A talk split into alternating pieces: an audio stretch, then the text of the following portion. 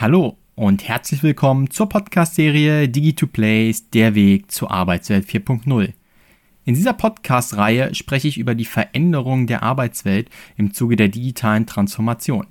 Mein Name ist David Bausch und ich freue mich, Ihnen spannende Impulse aus Wissenschaft und Praxis so aufzubereiten, dass sie für Ihren beruflichen Alltag einen Mehrwert darstellen.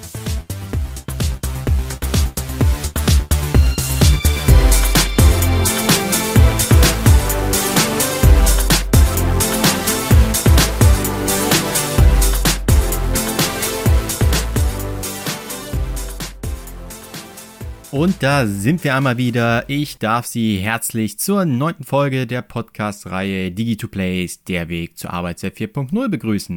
In den letzten Folgen, da haben wir uns mit den unterschiedlichen Dimensionen von Technostress auseinandergesetzt. Zu Beginn habe ich hierbei über Überladung und Invasion gesprochen, gefolgt dann von Komplexität und Ungewissheit und jetzt in der letzten Folge dann über die drohende Jobunsicherheit und die Unzuverlässigkeit, die von Technologie noch ausgehen kann. In der heutigen Folge möchte ich dann besonders auf das Thema, welche negativen Konsequenzen entstehen denn daraus eingehen und letztlich dann auch, und das ist ja ganz wichtig, welche präventiven Maßnahmen kann man denn ergreifen, um diesen ja, Technostress vorzubeugen. Ich hatte in der Vergangenheit schon mal in den jeweiligen Dimensionen ein paar negative Konsequenzen angesprochen, möchte mir aber hier so ein bisschen mehr Zeit nehmen, um nochmal ein paar weitere intensiver zu beleuchten. Man kann die in drei Rubriken einteilen. Hier könnte man sagen, mentale, körperliche und betriebswirtschaftliche Auswirkungen. Letzteres ist hierbei eben von besonderer Relevanz, weil der Podcast ja die Arbeitswelt forciert. Damit möchte ich nicht zum Ausdruck bringen, dass die beiden anderen äh, unwichtig sind, aber sie sind im Kontext dieser Arbeit oder dieser Podcast-Reihe natürlich nicht so greifend wie letztlich betriebswirtschaftliche Auswirkungen. Natürlich, und das wird auch an der einen oder anderen Stelle deutlich, greifen auch eben diese mentalen und körperlichen Auswirkungen auch in den betriebswirtschaftlichen Kontext hinein. Das werden wir gleich sehen. Denn an dieser Stelle würde ich sagen, starte ich einmal ganz kurz mit den mentalen Auswirkungen. Hier ist besonders zu nennen sowas wie Konzentrationsschwierigkeiten, Schlaflosigkeit, depressive Verspannungen, die bis im extremen Fall auch zu Burnout Erkrankungen reichen können. Und bei dem Thema Burnout zeigt sich hier besonders schon zu Beginn diese sehr enge Nähe zwischen betriebswirtschaftlichen Konsequenzen und dann eben den ja, körperlichen oder mentalen. Burnout-Erkrankungen, da gibt es eine äh, sehr interessante Studie zweier Forscher, die belegt haben, dass die übermäßige Nutzung des beruflichen Smartphones nach Feierabend sehr stark das Burnout-Risiko erhöht. Und die Forscher plädieren in ihrem Paper dazu, dass letztlich die Arbeitnehmer nach dem offiziellen Ende der Arbeitszeit auch das Smartphone bewusst ausschalten, dass sie wirklich gar nichts mehr empfangen können, was beruflichen Kontext adressieren würde. Das ist natürlich eine sehr radikale Forderung aus der Forschung, aber die Botschaft ist klar. Nach Feierabend sollte eben hier die Smartphone-Nutzung maximal reduziert werden. Mit Blick auf die körperlichen Auswirkungen können Kopf- und Rückenschmerzen besonders belegt werden, aber auch Muskelverspannungen, Herz-Kreislauf-Erkrankungen und Atembeschwerden. Ich glaube aber, dass sich gerade das Forschungsvolumen in diesem Feld der Konsequenzen noch deutlich ausweiten wird in Zukunft, besonders mit Blick auf eventuelle Herz-Kreislauf-Erkrankungen, weil hier eben die ja, Operationalisierung dieser Werte deutlich besser ist, weil wir, ja, viele von uns, ich inklusive, tragen mittlerweile am Handgelenk eine Smartwatch, die natürlich diverse Sachen trackt und das ist natürlich eine wahnsinnige Hilfe, die für die zukünftige Forschung auch eingesetzt werden kann und dadurch die Messbarkeit von ja, Pulsfrequenz oder generell neue Uhren haben, können ja auch die Möglichkeit bieten, dass man ein EKG mitlaufen lassen kann. All diese Möglichkeiten werden natürlich der Forschung dann zugutekommen, dass hier die Entwicklung äh, in diesem Forschungsfeld dann auch ausgeweitet wird, weil betriebswirtschaftliche Konsequenzen, darauf komme ich als nächstes, die sind immer sehr ja, Zahlen und Fragebogen getrieben in ihren Auswertungen, aber Stress ist eben als etwas so körperliches, was eben auch dann auf diese Art und Weise gemessen werden sollte, welche körperlichen Reaktionen und Auswirkungen zeigt denn der Betroffene. Und von daher glaube ich, dass dieses Feld der Auswirkungen in den nächsten Jahren noch deutlich an Volumen gewinnen wird. Mit Blick auf die betriebswirtschaftlichen Auswirkungen, ich hatte gesagt, auf die möchte ich am intensivsten eingehen. Da können besonders Aspekte wie eine geminderte Produktivität genannt werden. Man stelle sich vor, man wird nun mit Technologien am Arbeitsplatz konfrontiert und soll dadurch seine Arbeit nun anders erledigen, als man das zuvor getan hat. Und man ist aber mit dem Umgang dieser Technologien nicht so erprobt und geübt und weiß nicht, wie man die effektiv handhaben kann und braucht dann vielleicht mit Hilfe dieser Technologie am Anfang mehr Arbeitszeit, um den Prozess zu erledigen, als man das auf gute Art und Weise früher gemacht hat. Und da, glaube ich, wird dann deutlich, dass eben der Produktivitätsgewinn, der eigentlich einhergehen soll, an dieser Stelle sich schnell zum Gegenteil umkehren kann. Weitere betriebswirtschaftliche Auswirkungen wären unter anderem die geminderte Arbeitszufriedenheit und ein reduziertes berufliches Engagement. Ich glaube, das ist auch naheliegend, weil vor allem auch diese beiden Punkte sehr eng miteinander zusammenhängen. Man kann sich vorstellen, in dem Moment, wo ich unzufrieden mit meinem Job bin, dann bin ich natürlich auch ja wahrscheinlich weniger positiv zum Arbeitgeber eingestellt als im Umkehrfall, wenn ich super zufrieden bin mit meiner Tätigkeit, dann werde ich wahrscheinlich auch ein besseres Engagement zum Unternehmen haben. Und beides wird eben durch Technostress auch reduziert.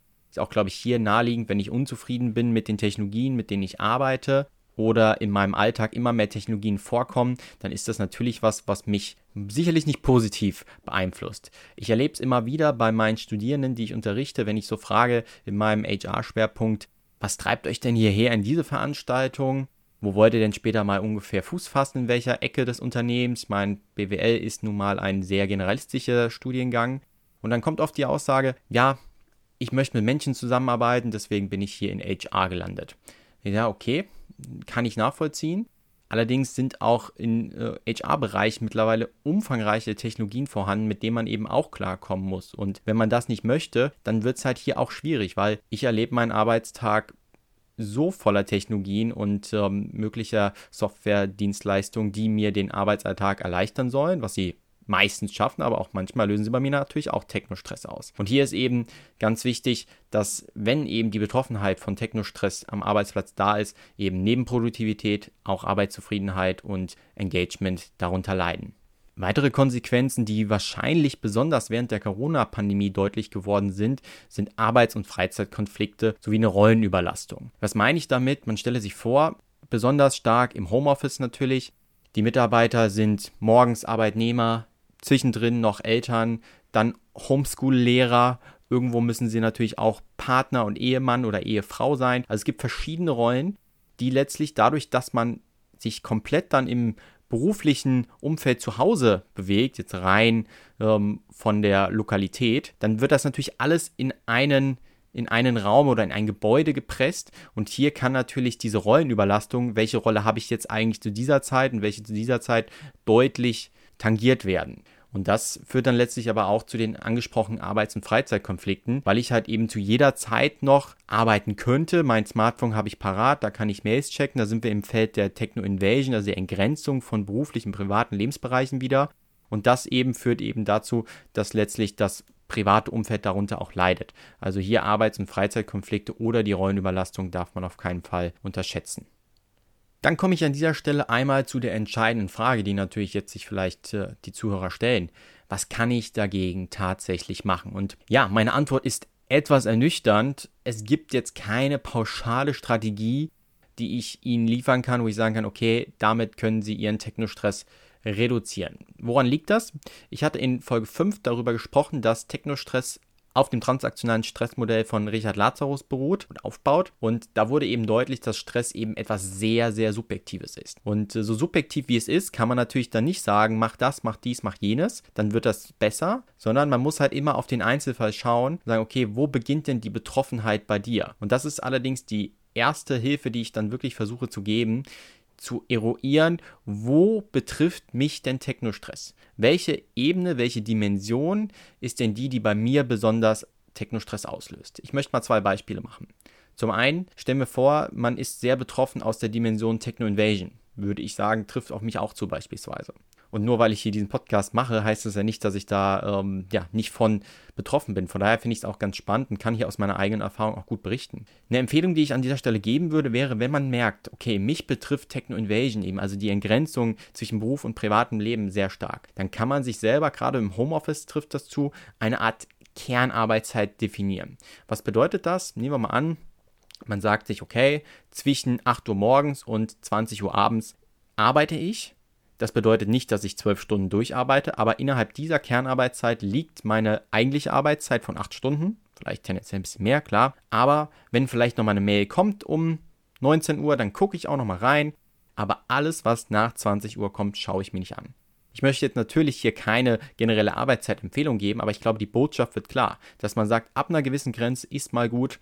Und ich glaube, hier sind besonders auch die Führungskräfte gefordert, dass sie ihren Mitarbeitern da das Selbstvertrauen geben, dass sie sich auch dazu bereit fühlen, eben zu sagen, okay, ab einer gewissen Uhrzeit nehme ich keine Anrufe an, gucke ich nicht mehr auf die Mails oder bin generell am Arbeiten, weil es eben eine Arbeitgeberfürsorgepflicht auch ist, dass der Mitarbeiter hier geschützt wird.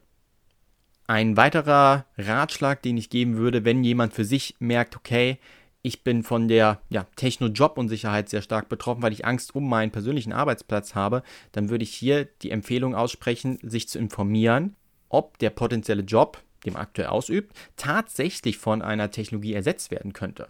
Denn es gibt jetzt schon, wenn man allein schon in Google ein paar Schlagwörter dazu eingibt, sei es Digitalisierung, Jobverlust, Entwicklung in diese Richtung, dann wird man sehr schnell auf Studien kommen, praxisorientierte Studien, die einem dann helfen herauszufinden, okay, ist mein Job davon gefährdet? Natürlich wird es wahrscheinlich nicht den Einzelfall geben, aber man kann beispielsweise schon sehen, okay, ist der Job, den ich ausübe, beispielsweise im Controlling, davon stärker betroffen von dieser potenziellen Jobunsicherheit als ein Job in HR. So, und wenn ich denn merke, okay, mein Job ist nicht betroffen, dann kann mich das erstmal entlasten. Wenn ich aber merke, oh Gott, mein Job könnte wirklich bald abgebaut werden in den nächsten fünf bis zehn Jahren, dann kann ich immerhin den Vorlauf dieser Zeit nutzen und sagen, okay, ich qualifiziere mich weiter, ich orientiere mich um in eine andere Richtung im Unternehmen und baue hier meine berufliche Entwicklung so vor, dass wenn der Job, den ich aktuell ausübe, dann tatsächlich verloren geht, ich aber so weit von der Qualifizierung vorbereitet bin, dass ich dann einen anderen Job gut wahrnehmen kann. Neben diesen beiden sehr individuellen Handlungsempfehlungen kann natürlich auch das Unternehmen etwas gegen Technostress tun. Und das ist, glaube ich, noch ein viel größerer Hebel und auch hier wieder die Fürsorgepflicht, die der Arbeitgeber hat, die er quasi dadurch nutzen sollte. Ich glaube, und das zeigen die Forschungsergebnisse, besonders Maßnahmen wie Befähigung und Partizipation sind hier zu nennen. Also das Unternehmen muss bei neuen Technologien, die sie einführen, auch die Mitarbeiter vorbereiten, schulen, Austauschformate schaffen, damit eben Handlungskompetenzen aufgebaut werden, die dann genutzt werden können, damit eben der Umgang mit den neuen Technologien besser gelingt. Partizipationselemente sind hierfür sehr wichtig, weil man stelle sich vor, oft werden Technologien von oben eingekauft, sagen, okay, das, das nutzen wir jetzt hier, diese Technologie. Aber an der Basis, die Leute, die sie dann nutzen sollen, die haben echt oft ganz andere Probleme und sagen, ja, die Technologie berücksichtigt ja gar nicht dieses Problem, was ich lösen muss, oder die kann das nicht, jenes nicht. Und wenn man eben solche Mitarbeiter von der Basis in den Implementierungsprozess schon mit reinnimmt und in den Planungsprozess, der dem zugrunde liegt, dann kann man hier letztlich es schaffen, dass potenzielle Probleme, die irgendwann aufkommen würden, schon im Vorfeld thematisiert werden und im Vorfeld dann auch gelöst werden können, was dann für die Arbeit an der Basis einen Mehrwert schafft. Technologischer Support wäre noch eine Ergänzung, die ich machen möchte. Da ist die Forschung sich aber mittlerweile nicht mehr so wirklich einig.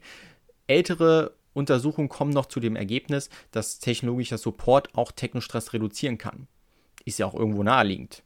Aber man muss sagen, die Technologien werden ja immer vielfältiger und komplexer und auch in kürzeren Zyklen implementiert am Arbeitsplatz. Und meist kann so ein klassischer technologischer Support immer nur vereinzelte Fragen lösen. Und eben sowas wie beispielsweise Techno-Job-Unsicherheit oder Techno-Entgrenzung oder Invasion zu Englisch eben dann nicht adressieren. Das heißt, technologischer Support ist auch wichtig, aber eben nicht so wichtig meiner Meinung nach wie eben befähigende Elemente oder ja, Elemente der Partizipation. Im besten Fall nutzt man natürlich alles in gewissem Maße. Partizipation vor eben der Implementierung, Befähigung eben auch. Und wenn dann die Technologie eingeführt ist, dann kann man natürlich immer noch versuchen, mit eventuellen Supportmaßnahmen da auch noch ein bisschen die Nutzung zu verbessern und den technologischen Stress zu reduzieren. Es wird an dieser Stelle deutlich, dass die beiden Felder, also die Konsequenzen und die möglichen Handlungsempfehlungen schon bisher ganz gut fundiert sind, aber ich glaube, da ist noch weiterer Forschungsbedarf. Und das hat mich auch beispielsweise dazu gebracht, dass ich mir das Thema innerhalb meiner Dissertation angeschaut habe. Und das wird Kernpunkt der nächsten Folge, indem ich eben hier in der Podcast-Reihe auf die Ergebnisse meiner Studien zu sprechen komme und sage, okay, was habe ich denn untersucht und was sind die Ergebnisse? Und darauf freue ich mich. Die nächste Folge wird es dann Mitte August geben. Und bis dahin kann ich nur sagen, bleiben Sie gesund in diesen ja, wilden Zeiten, die wir gerade wieder haben. Und bis dahin, alles Gute, Ihr David Bausch.